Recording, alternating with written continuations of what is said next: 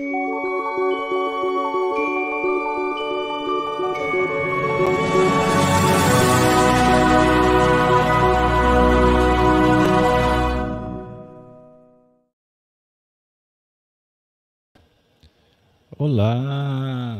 salve, salve, salve, nação kardeciana espalhada por todo o planeta Terra. É com imensa satisfação que estamos de volta para realizar mais um estudo do Apocalipse por Honório. Espero que vocês estejam bem, em paz, com saúde, que você esteja em busca do Cristo, o caminho, a verdade e a vida. Que possamos nesse encontro estabelecermos a conexão bendita, que possamos recolher os elementos que favoreçam a nossa edificação espiritual, o alimento da alma a informação, o conhecimento.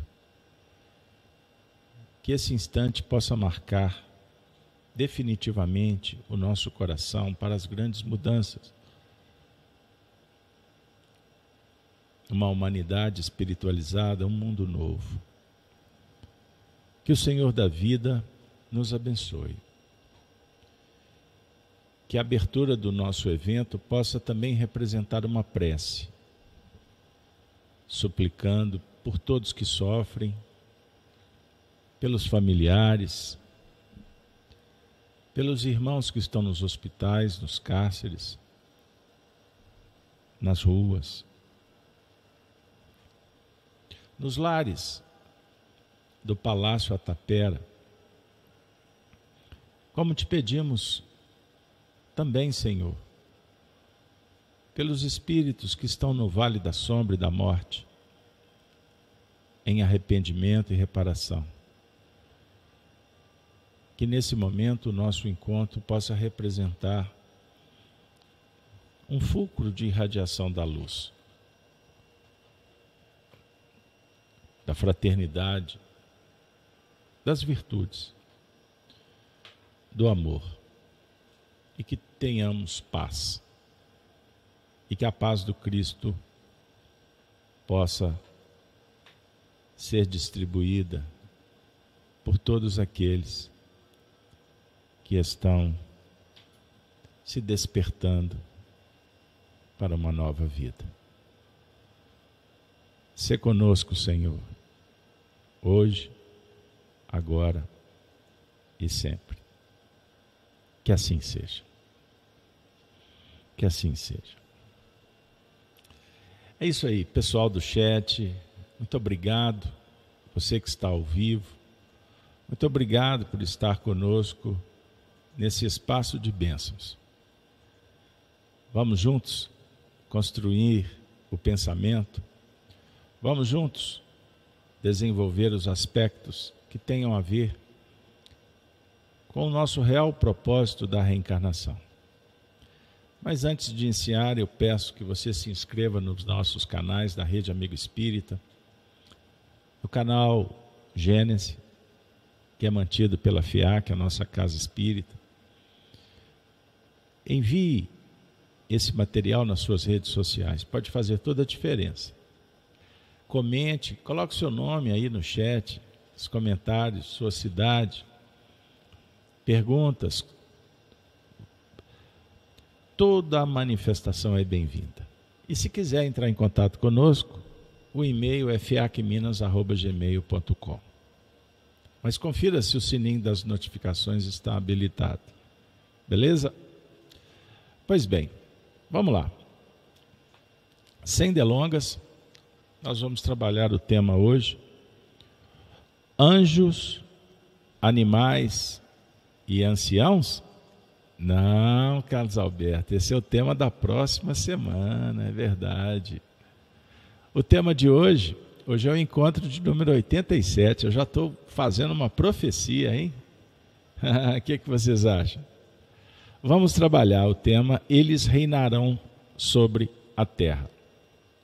É isso aí.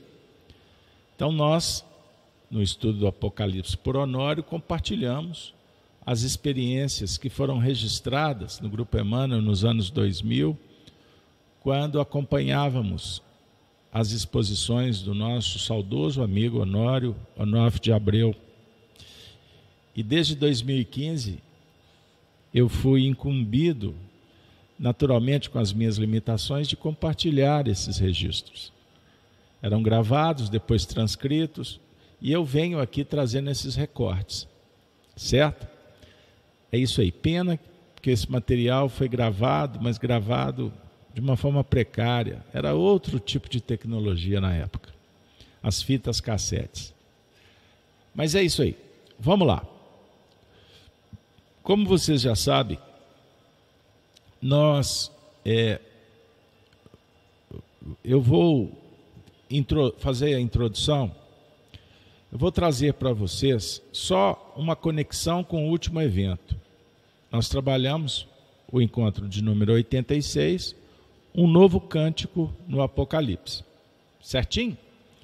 Então hoje vamos lá. Eles reinarão sobre a terra.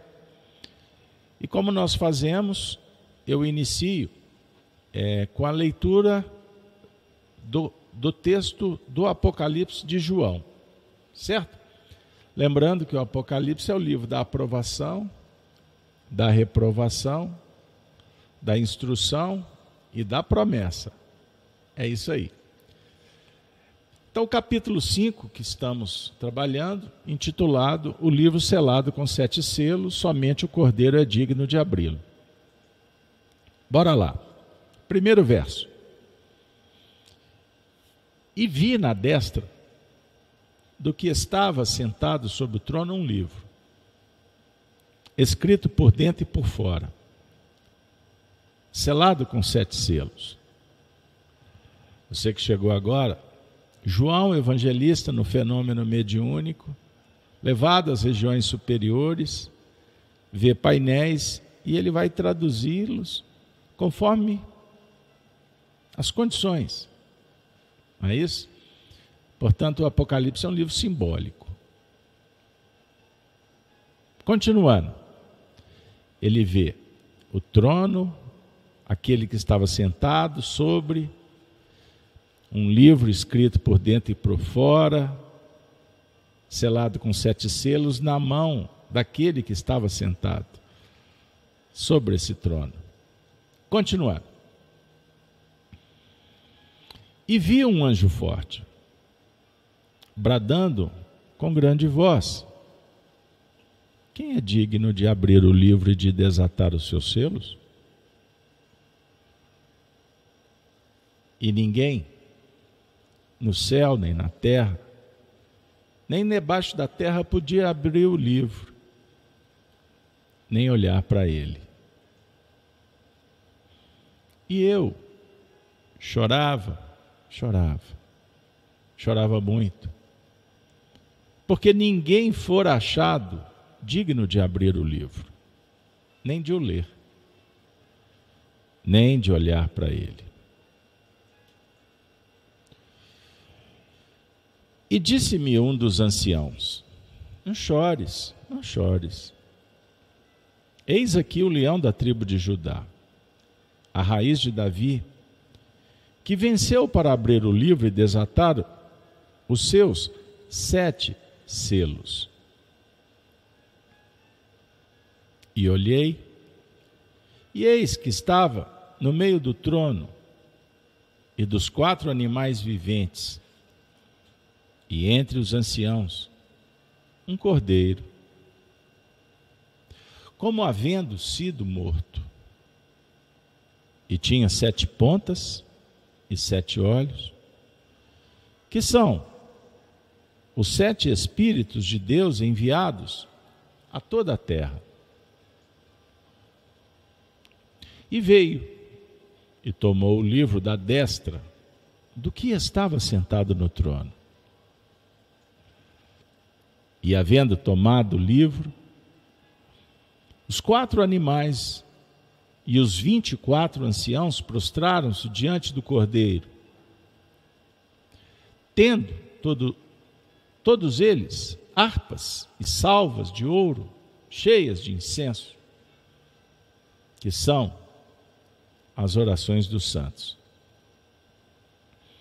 E cantavam um novo cântico, dizendo: Digno és de tomar o livro e de abrir os seus selos, porque fostes morto e com teu sangue nos comprastes para Deus de toda a tribo e língua e povo e nação. Esse versículo trabalhamos na última semana. E para hoje. E para o nosso Deus os fizestes reis e sacerdotes, e eles reinarão sobre a terra. Maravilha, hein? Texto forte, intenso, um poder magnético espetacular, sensacional. Vamos lá. Você conseguiu acompanhar a leitura? Você chegou agora? Então, figuradamente, João vê assentado sobre o trono aquele que é o Todo-Poderoso. E ele tinha um livro em sua destra, e aí tudo começa a acontecer. Anjos, anciões, animais, tudo em torno, acompanhando. Mas João chora porque ninguém era digno de receber o livro, abrir o livro. E eis que surge aquele, o leão, da tribo de Judá, cumprindo a profecia do profeta Daniel, o cordeiro, que a princípio estava morto, mas na verdade se apresenta exuberante Jesus Cristo. Eis a história. E daí o processo vai se desenrolando até chegar no tema de hoje. Eles, depois de comprados, reinarão sobre a terra. Que maravilha! Então hoje nós vamos trabalhar com a promessa. Ou já aconteceu? Está acontecendo como queira. Então, sem delongas, agora nós vamos trazer os comentários feitos pelo nosso querido Honório Onof de Abreu. E aí a gente vai batendo aquele papo agradável, fraterno, espiritista com vocês. Bora lá? Vejam que pérola! Aliás, essa semana eu fiz no Gênesis no Lar, eu estou fazendo aquela transmissão todas as manhãs, lá no canal Gênesis, e a gente está trabalhando as parábolas. E, eu, e fizemos o estudo sobre as parábolas, das pérolas. É uma pérola, é uma semente de um valor incomensurável. Vejam, é um versículo pequeno Quantas coisas a gente pode tirar, apreender, fomentar, alimentar, inspirar, poetizar. Então vamos em frente, sob a tutela dos espíritos que têm a missão de divulgar o Apocalipse para a humanidade. E para o nosso Deus, os fizestes reis e sacerdotes, e eles reinarão sobre a terra. Agora o miudinho. Vamos lá? Estudo minucioso do Evangelho à luz do Espiritismo. E para o nosso Deus os fizestes. Uma reflexão no Antigo Testamento em Gênesis, capítulo 4, do verso 9 e 10. Qual é o nosso Deus? A expressão está dizendo: e para o nosso Deus o fizestes. Qual é o nosso Deus? Qual é o seu Deus? É o Senhor da vida? Deus, o Criador de todas as coisas? Justiça infinita? Bondade incomparável? Onipresença, onisciência? Sensacional. Ou nosso Deus é o Deus da matéria? Deus ou Mamon? Jesus dialogou apontando a necessidade de definirmos qual é o nosso Deus. Então o Honório citou quando Moisés disse assim, figuradamente: Disse o Senhor a Caim: Onde está Abel? Teu irmão? E ele disse: Não sei. Sou eu guardador do meu irmão? E disse Deus: Que fizestes? A voz do sangue do teu irmão clama a mim desde a terra. Voz do sangue. Já houve a identificação, a implantação na terra. A maturidade já apresenta possibilidades de dar um passo adiante. Por isso nós começamos com a indagação: qual é o nosso Deus? Deus sabia que Caim tinha matado Abel. Mas ele pergunta: Aonde está Abel? Teu irmão. Deus conversa conosco pelas suas leis, a natureza, o próximo, a consciência. Não sei. Vejam a expressão: sou eu guardador do meu irmão? Já sabia que tinha sido identificado. incisivo. Sou eu guardador? Ele já está fugindo. Já está tergiversando. Compreenderam? Já estava justificando o injustificável.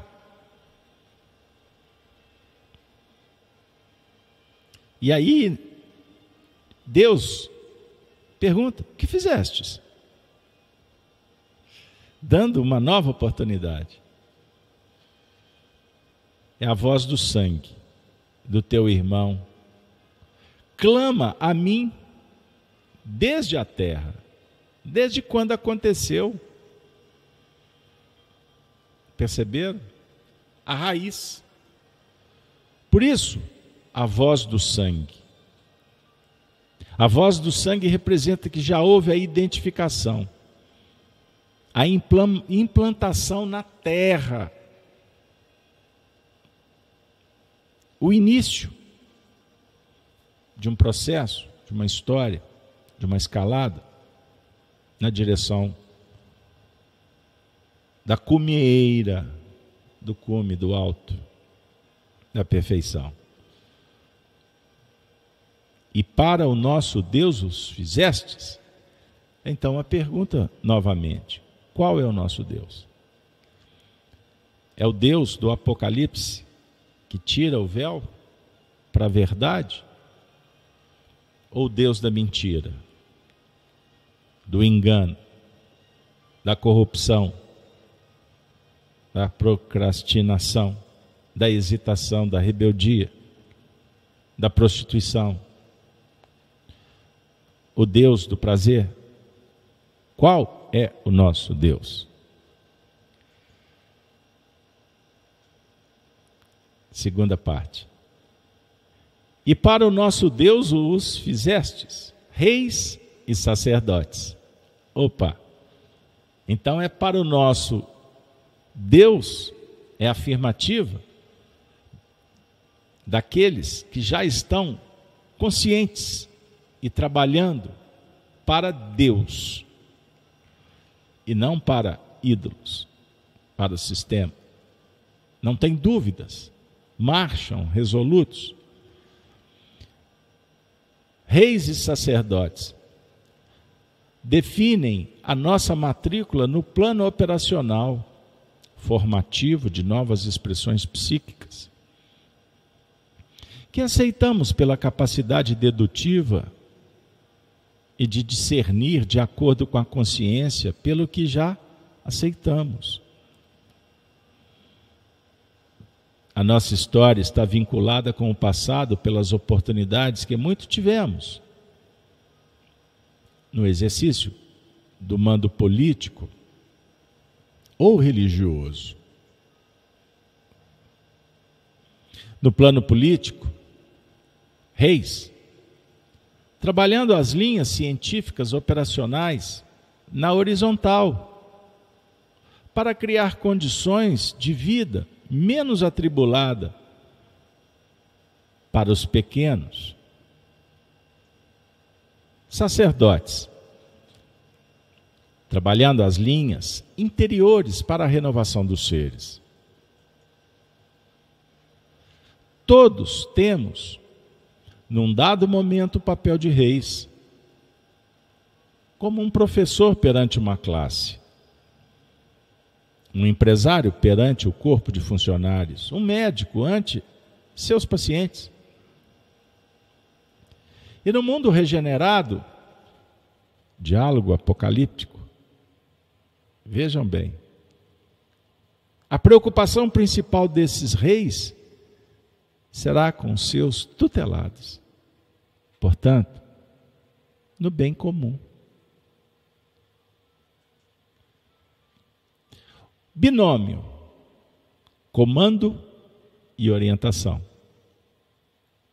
Com o sentido de fazer e agir, e não mandar e ordenar. No mundo espiritual, predomina a aristocracia intelecto-moral, com o poder de reis e sacerdotes, orientando, banindo, determinando postos de trabalho e reencarnação. Extraordinário. Síntese gloriosa. Temos material aqui para dialogar sobre vários temas. O que, é que vocês acham? Mande os comentários. Você concorda? Pois bem, por isso é que o Apocalipse, o Espiritismo é a chave da revelação. Para a gente tirar o véu, Apocalipse significa revelar. Revelar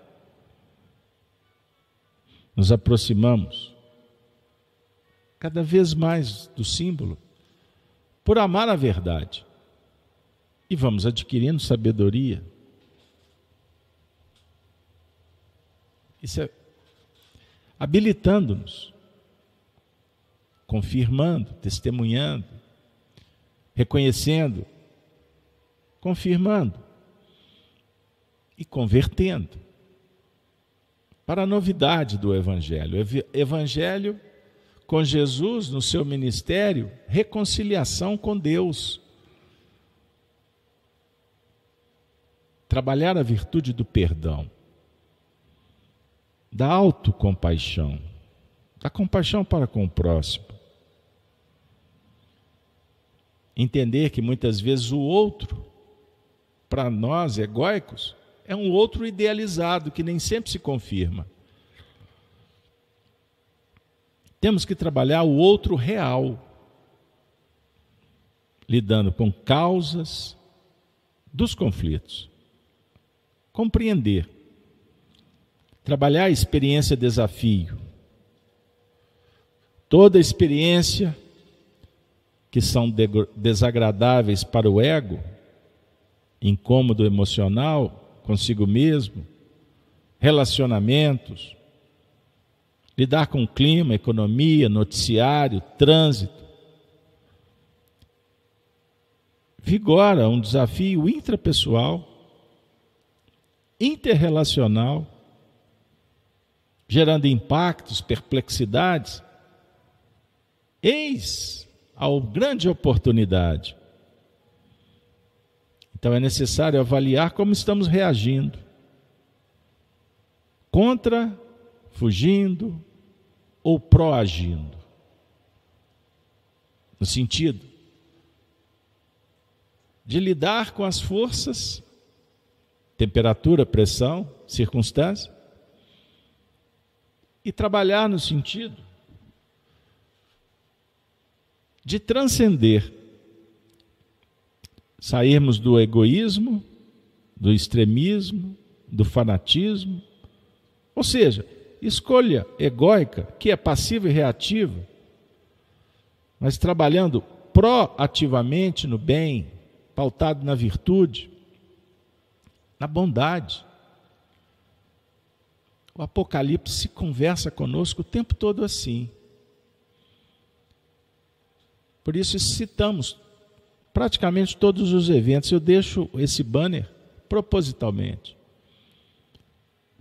Quando Jesus disse para João: escreve no livro da vida. Escreve, pois, as coisas que viste e as que são. e as que hão de acontecer. A gente vai lidando com o passado e com o futuro. Somos os viajores que vamos prodigalizando valores e virtudes, concepções. Vamos crescendo, expandindo, aprimorando e dando sentido cada vez mais sublimado, ascendendo, viajando em busca do que está para além, não nos detendo no que é comum, medíocre, raso. Percebam? O Apocalipse é o último livro da revelação.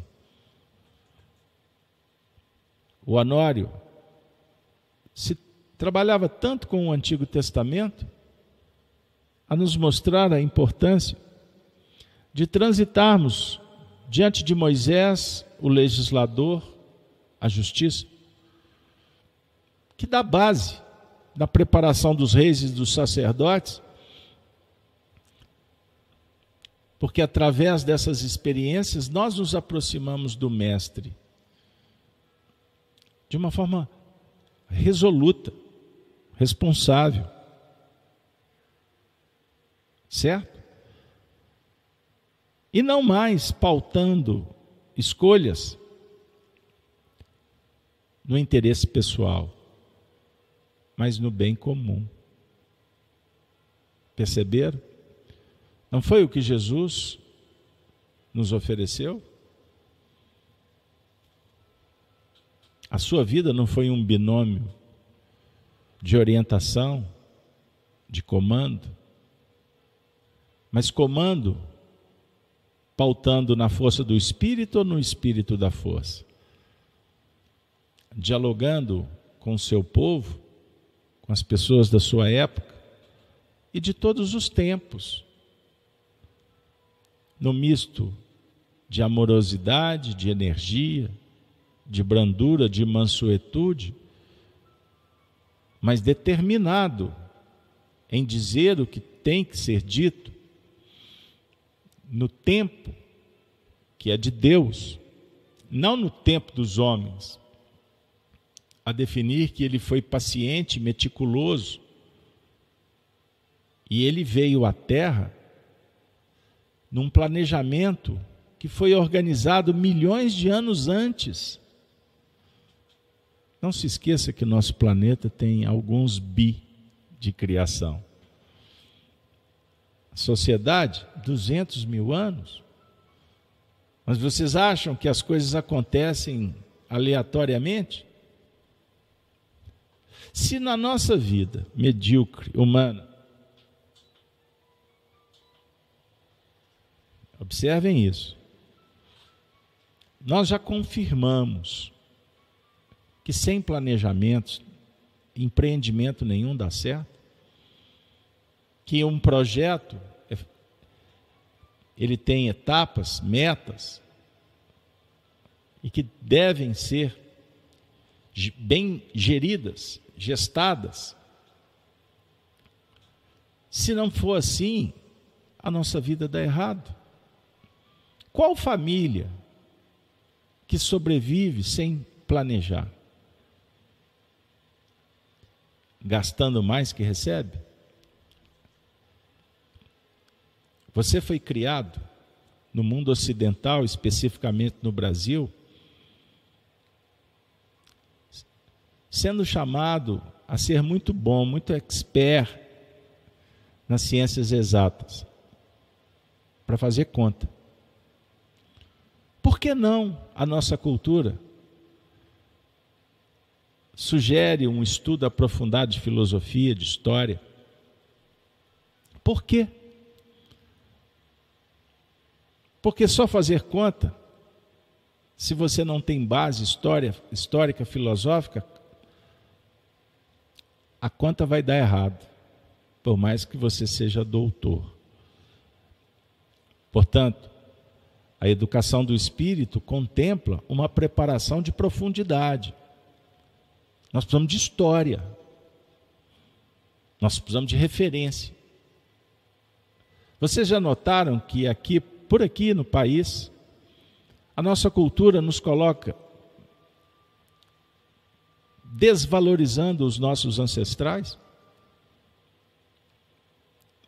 Se vocês compararem, por exemplo, com a cultura norte-americana, por lá, eles são educados para respeitar as tradições.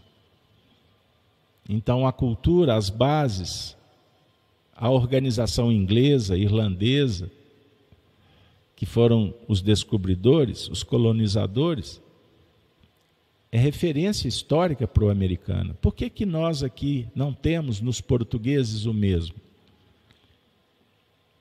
Só para me exemplificar. Nos Estados Unidos,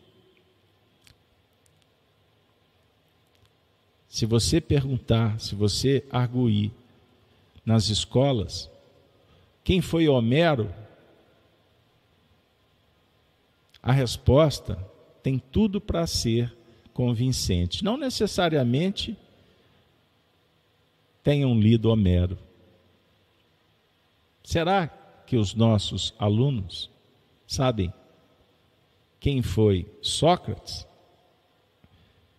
Parmênides? Os grandes filósofos da história? Então, se nós não temos base passado, família, tradição. Esse projeto de vida, ele vai faltar muitos pedaços, premissas básicas. Como, por exemplo, a sua reencarnação. Você sabe quem foram seus avós, seus bisavós, paterno, materno? Faz uma pesquisa. E você vai se surpreender com, com caracteres, com feitos, com histórias, que tem tudo a ver com o seu projeto de vida. E que se você estudasse o comportamento, o que aconteceu, eu não tenho dúvida em afirmar que a sua vida seria muito melhor, porque você se prepararia para analisar as suas tendências, a tônica da sua família da mesma sorte. Por que, que o nosso país anda sem destino? Ele é guiado pelo interesse egóico de poucos que são os líderes. e que não tem o mínimo interesse que você conheça a história, que você tenha uma base filosófica, moral, para não questioná-los, para não entender o que, que está acontecendo.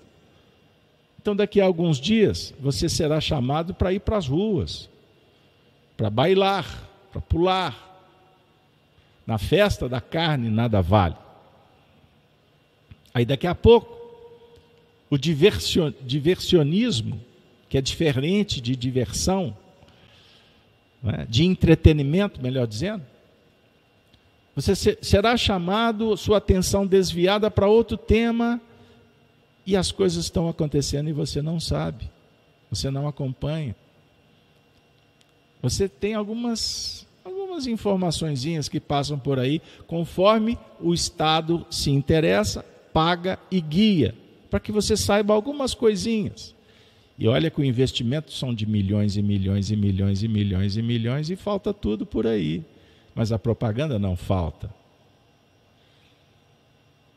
Perceberam? Por que, que as pautas são medíocres, superficiais? Mas não pense que elas não são planejadas. Assim acontece há décadas, há décadas, há décadas por aqui. Se você pensar diferente, se você for numa fonte melhor, nobre, justa, se você tiver condições de pesquisar, inclusive extramuros, transcenda por aí, você vai descobrir muitas coisas que você nunca imaginou que existisse. Então, se eu ficar apenas no território familiar, pesquise. Pesquise a história do seu povo. E se prepare para enfrentar o futuro e preparar as novas gerações. Inclusive, seus filhos, não terceirize, não entregue, não abandone. Incentive, desde, desde bebezinho, a cultura da leitura porque por aqui ler, não podemos dizer que nós não lemos, lemos. A questão é ler o quê? Entenderam por quê? Não conseguimos ver e muitas vezes gastamos longo tempo querendo convencer. Reis e sacerdote, binômio, comando e orientação com o Cristo, com a verdade, no sentido de fazer e agir, promover. E o Cristo não manda e ordena, ele exemplifica e nós somos tocados para fazer. No mundo espiritual, organização. E há uma predominância de uma aristocracia, intelecto moral e vai uma dica: livro Obras Póstumas, um texto belíssimo que fala da aristocracia espiritual, moral, intelectual. É o que o Honório está se referindo nesse comentário. Perceberam? E o que, que vai acontecer? Qual é o nosso tema? Eles reinarão sobre a terra. Então, repetindo, e para o nosso Deus, de Abraão, Isaac e Jacó, da virtude, da bondade, da tradição, da organização, e não dessas pautas progressistas que existem por aí. Pingo nos, li, nos is, para o bom entendedor, é letra. Trabalhando adequadamente em nós, os dois planos: reis e sacerdotes. Reinaremos sobre os valores do mundo. A ponto de dizer, como Jesus: Eu venci o mundo. Que maravilha! É isso aí. É isso aí. Nós separamos para trazer aqui para o grupo, e eu agradeço a presença de todos. Como é bom estar com vocês. Emmanuel nos ajuda a entender um pouco mais a lição. No livro Caminho, Verdade e Vida, não, Palavras de Vida Eterna, Caso Alberto, ato falho. Lição 136, intitulada Na Vitória Real. Emmanuel comenta o versículo 33 do capítulo 16 de João. Tende bom ânimo, eu venci o mundo.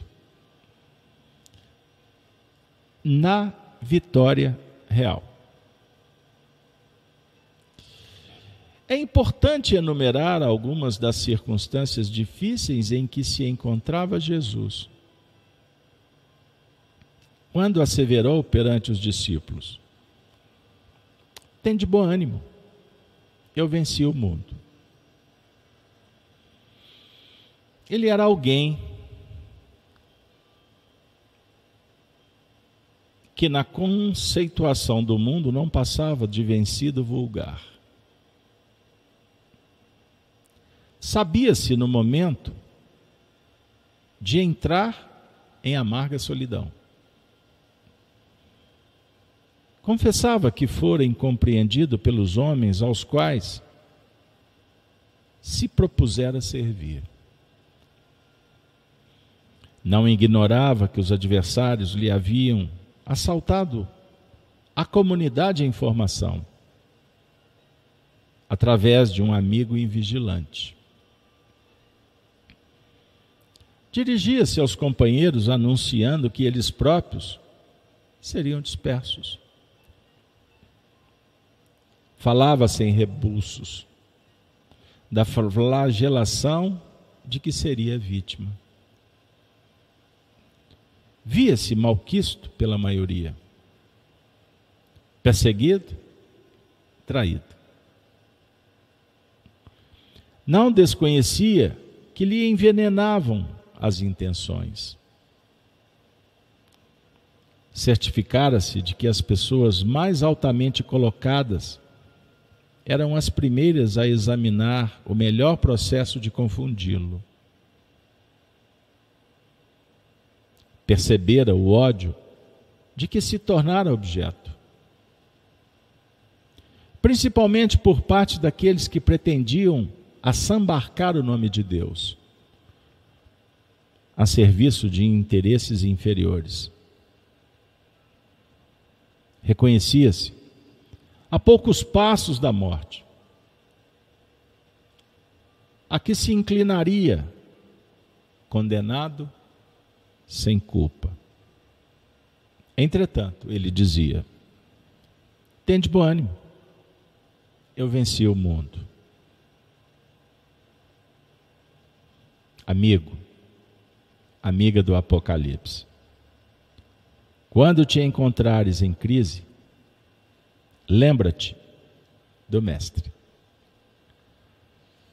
Subjulgado, seria o conquistador inesquecível. Batido, passaria a condição de Senhor da vitória. Assim ocorre, porque todos os construtores do aperfeiçoamento espiritual não estão na terra para vencer no mundo, mas notadamente para vencer o mundo em si mesmos, de modo a servirem ao mundo sempre mais e melhor. Emmanuel. Assim, no tema de hoje, eles reinarão sobre a terra, o Apocalipse aponta para um reinado não conforme o interesse dos homens, mas sim conforme a vontade de Deus. Caminhando para o fim, que pena, hein? Mas assim, assim tem que acontecer Citamos no último encontro e repito agora. Jesus, em Mateus 24, 13, 14, assim afirmou: Aquele, porém, que continuar firme até o final, será salvo. E este evangelho do reino será pregado em todo o mundo habitado, como testemunho a todas as nações. E então chegará o fim, a grande tribulação. Pessoal, essa mensagem ela chega num momento transcendente para todos nós. O mundo passa pela tribulação. A grande tribulação anunciada. Caracterizada por desafios complexos, não é mesmo? Muito complexos. No capítulo 24, do Evangelho, citado em Mateus, no sermão profético, Jesus avisou a todos nós que chegaria esse momento. E é tão desafiador que muitos tremem só de falar no assunto. A humanidade, aqueles que ainda insistem em brincar na praça, desconfiam. Os que estão vivendo a dor, assolados pela injustiça, pelas doenças, conflitos, cenário bélico para todo lado, vocês têm notado? Hoje eu conversava com uma amiga e ela me disse: está difícil conversar. Está difícil relacionar. O nível de intolerância parece que a cada momento aumenta mais. Para vocês terem uma ideia, tem pessoas que se afastam do Evangelho por conta de ideologias. Não estão dispostas a ouvir e muito menos praticar. Por isso nós relativamos até as religiões. Elas foram infiltradas por ideias estranhas.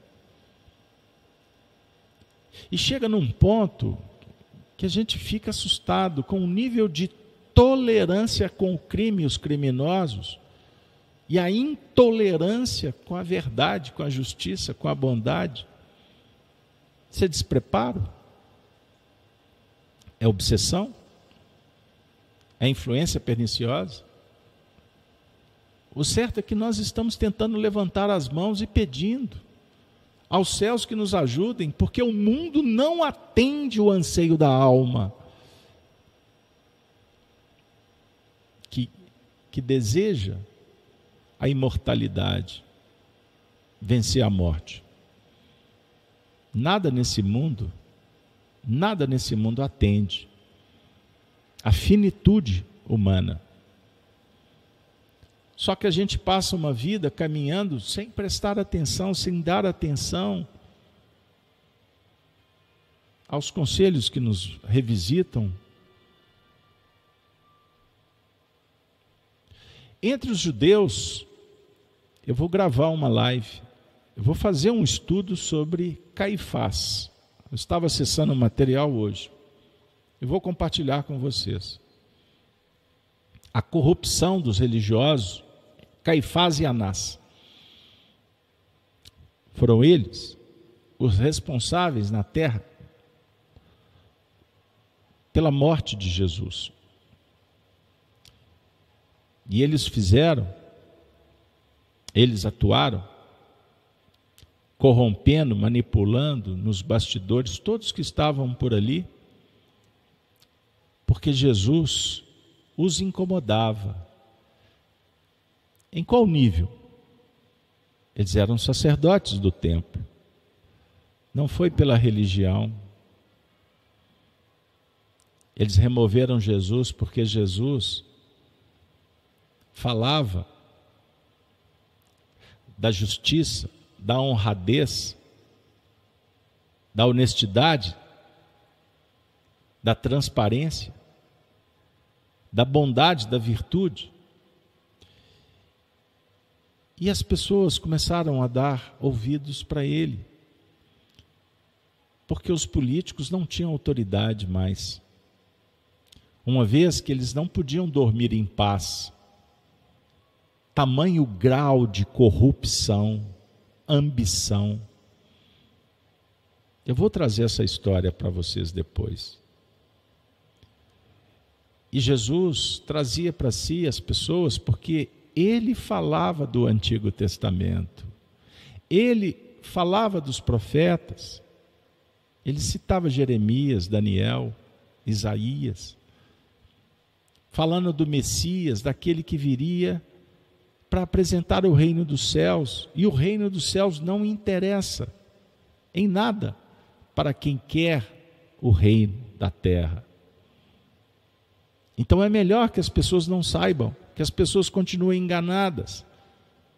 E Jesus veio ao mundo não para falar nada do que acontecia no meio dos corruptos, mas ele apontava a direção, a solução, a cura. Na doutrina de Caifás e Anás, eles não acreditavam na ressurreição, na reencarnação, numa linguagem espiritista eles não acreditavam no Messias. E Jesus veio falar exatamente disso. Mas eles não estavam discutindo doutrinariamente. Eles não queriam que as pessoas soubessem que eles eram falsos profetas. O falso profeta é aquele que falso profetiza. O falso profeta é aquele que fala em nome do profeta, mas não é profeta. Certo? Ele faz de conta. Isso sempre ocorreu. E naquele período com Jesus, eles fizeram de tudo para tirar Jesus. Porque aonde Jesus ia, chegava, falava, multidões se multiplicavam. Então eles usaram de todos os expedientes, inclusive para julgar Jesus contra Roma, como se Jesus fosse revolucionário, medíocre, como existiram em todos os tempos em nível filosófico. Ele não era revolucionário. Ele era um sacerdote que adotava a política divina. E a política divina é da virtude. pautada na verdade, que não conspurca consciência em momento algum. Por isso, o cristão que vive o Evangelho, lei nenhuma do mundo pode prendê-lo, pode condená-lo, porque o cristão é virtuoso. As leis humanas mudam. Pode-se escrever uma lei proibindo que um cristão viva o cristianismo. Pode? Pode. Não é assim? No totalitarismo. E o sistema quer apagar exatamente o cristianismo. Então, o que que os filósofos do século XIX, do século XX, materialistas, insistem em fazer? Isso não é novidade, sempre. E por isso, depois que eles conseguiram prender e matar um homem justo, eles continuaram a fazer como fazem até hoje, inclusive por aqui. Mas eles não podem matar a ideia. A treva não vai impedir que você seja feliz.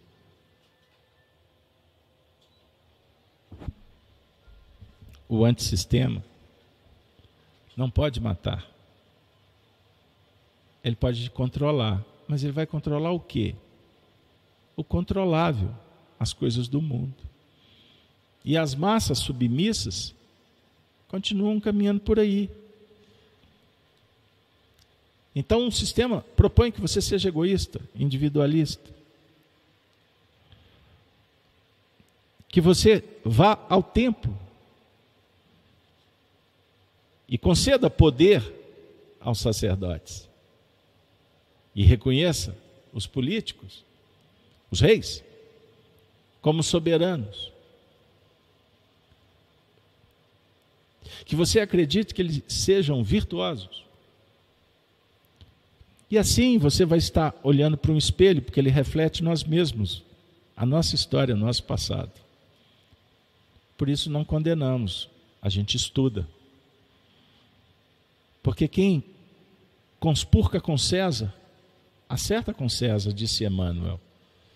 E se Emmanuel me permite, quem se complica com Caifás, com Anás, se resolve com eles.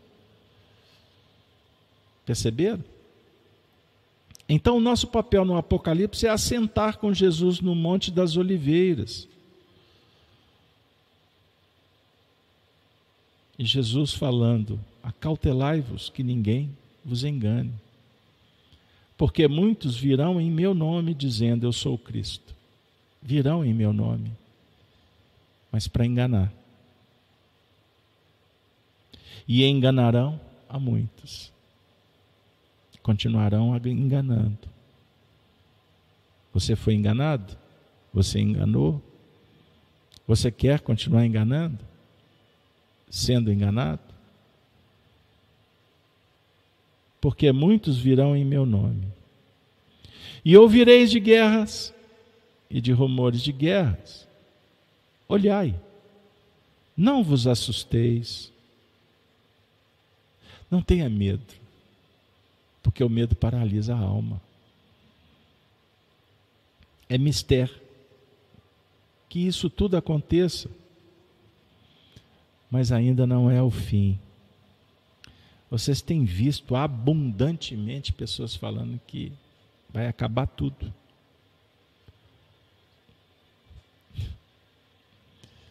É um campeonato de infantilidade. Porque não vai acabar nada a não ser o mundo velho. As concepções que nos aprisionam, os sentimentos egóicos, isso sim vai acabar.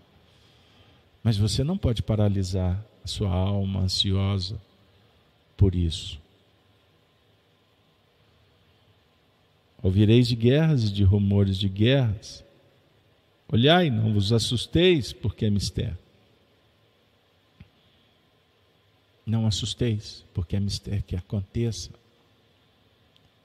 Porquanto se levantará nação contra nação, e reino contra reino, e haverá fomes e pestes, pandemias, terremotos, em vários lugares. Jesus não disse que haveria em todos os lugares. Qual a sua posição? Que lugar que você se encontra? Qual é a sua concepção de vida? Qual ambiente que tu frequenta? Com quem convives? Em quem acreditas? No que acreditas? Quais são suas crenças? É verdade, eu acabei de dizer que está difícil, complexo conviver. As pessoas desaprenderam a conviver.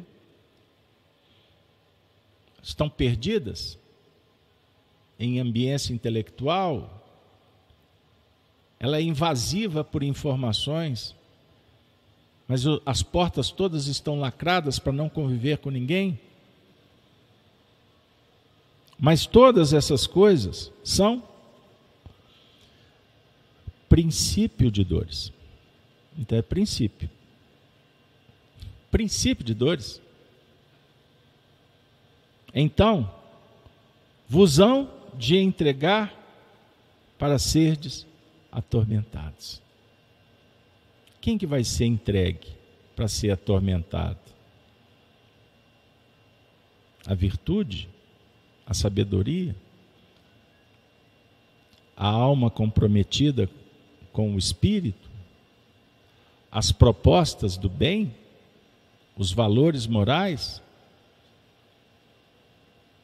a luz, e matar-vos-ão, e sereis odiados, ele está falando para os discípulos, de todas as gentes, por causa do meu nome. Nesse tempo, muitos serão escandalizados, e trair-se-ão uns aos outros, e uns aos outros se aborrecerão.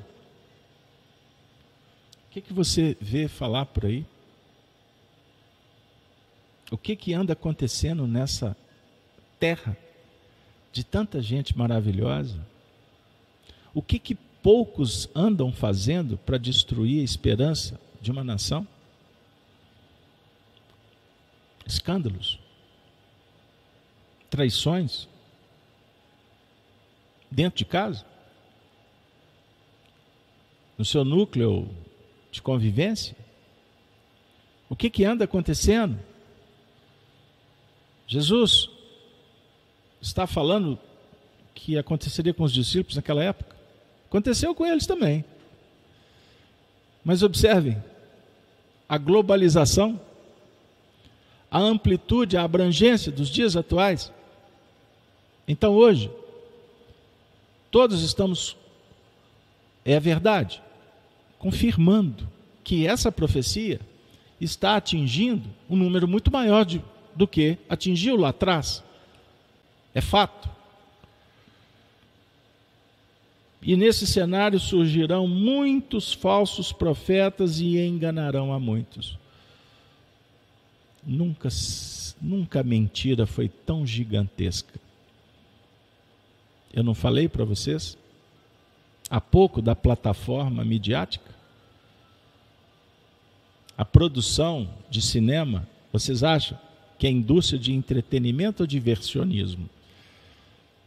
E essa diversão é teleguiada, os filmes, pautas. Então, quando você liga a telinha colorida com imagens que agridem, isso não foi apenas porque alguém fez aleatório. E muitos, inclusive, vão dizer que é teoria da cons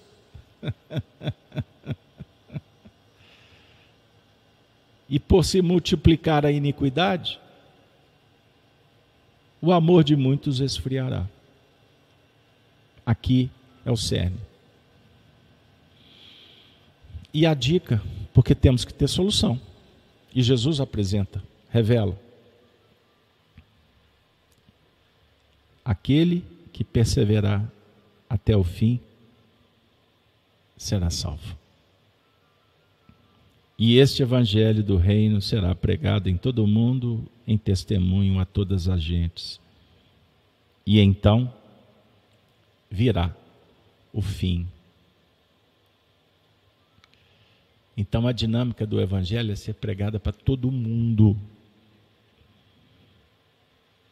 Te compete pregar o evangelho para você, para o seu coração para converter todas as gentes, todas as subpersonalidades que você traz do seu passado, envolver, quem sabe, as influências que te circunvolvem, que vêm ao seu encalço, perseguidores do além-túmulo, adversários da luz, credores do passado, que queiram, como queiram.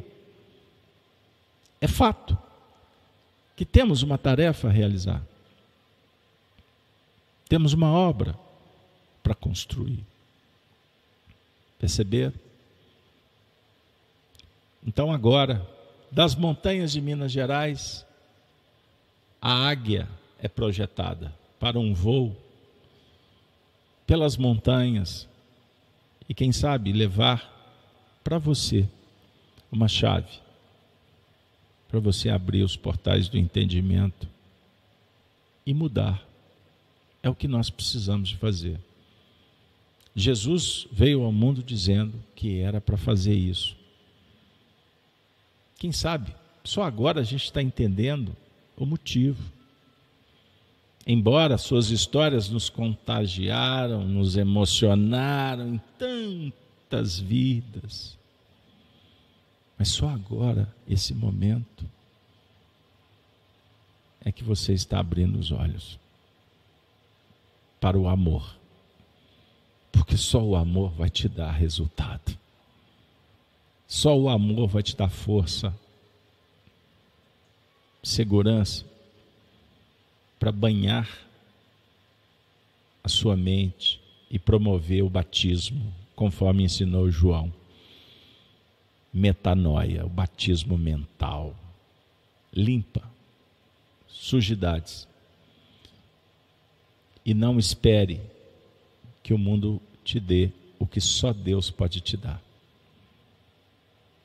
Perceba?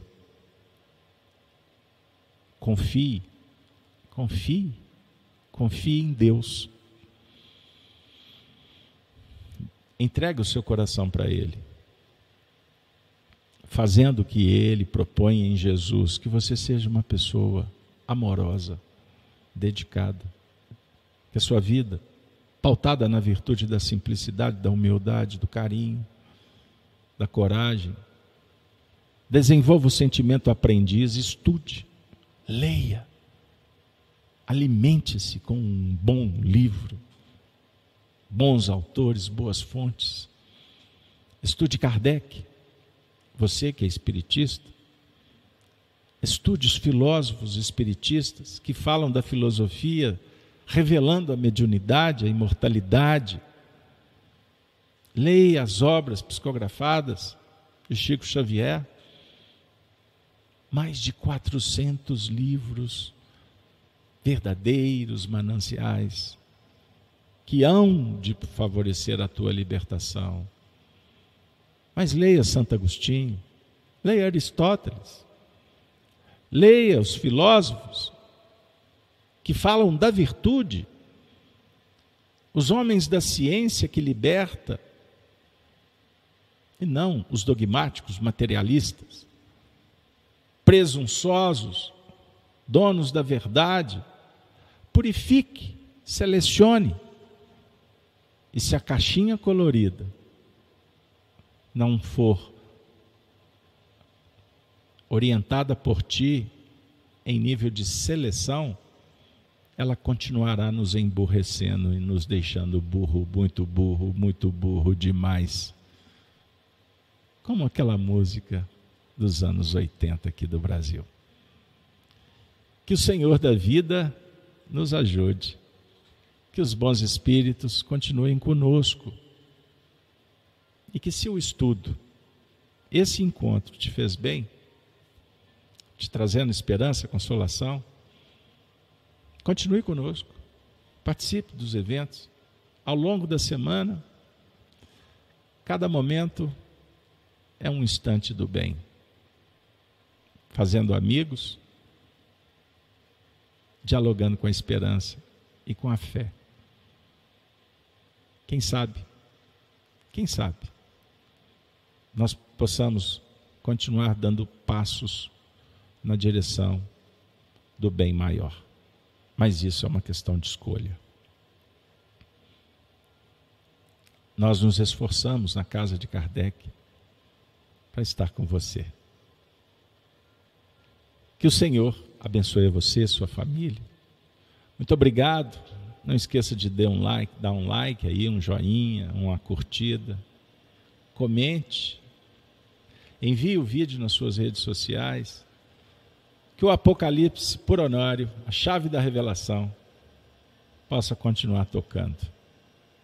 Tocando essa cantiga do bem. Para você, para todos os nossos corações. Nas vibrações dessas reflexões finais, nós vamos pedir a Deus que te dê um ótimo final de semana. Até a próxima semana nos despedimos com a saudação dos cristãos dos primeiros tempos. Ave Cristo.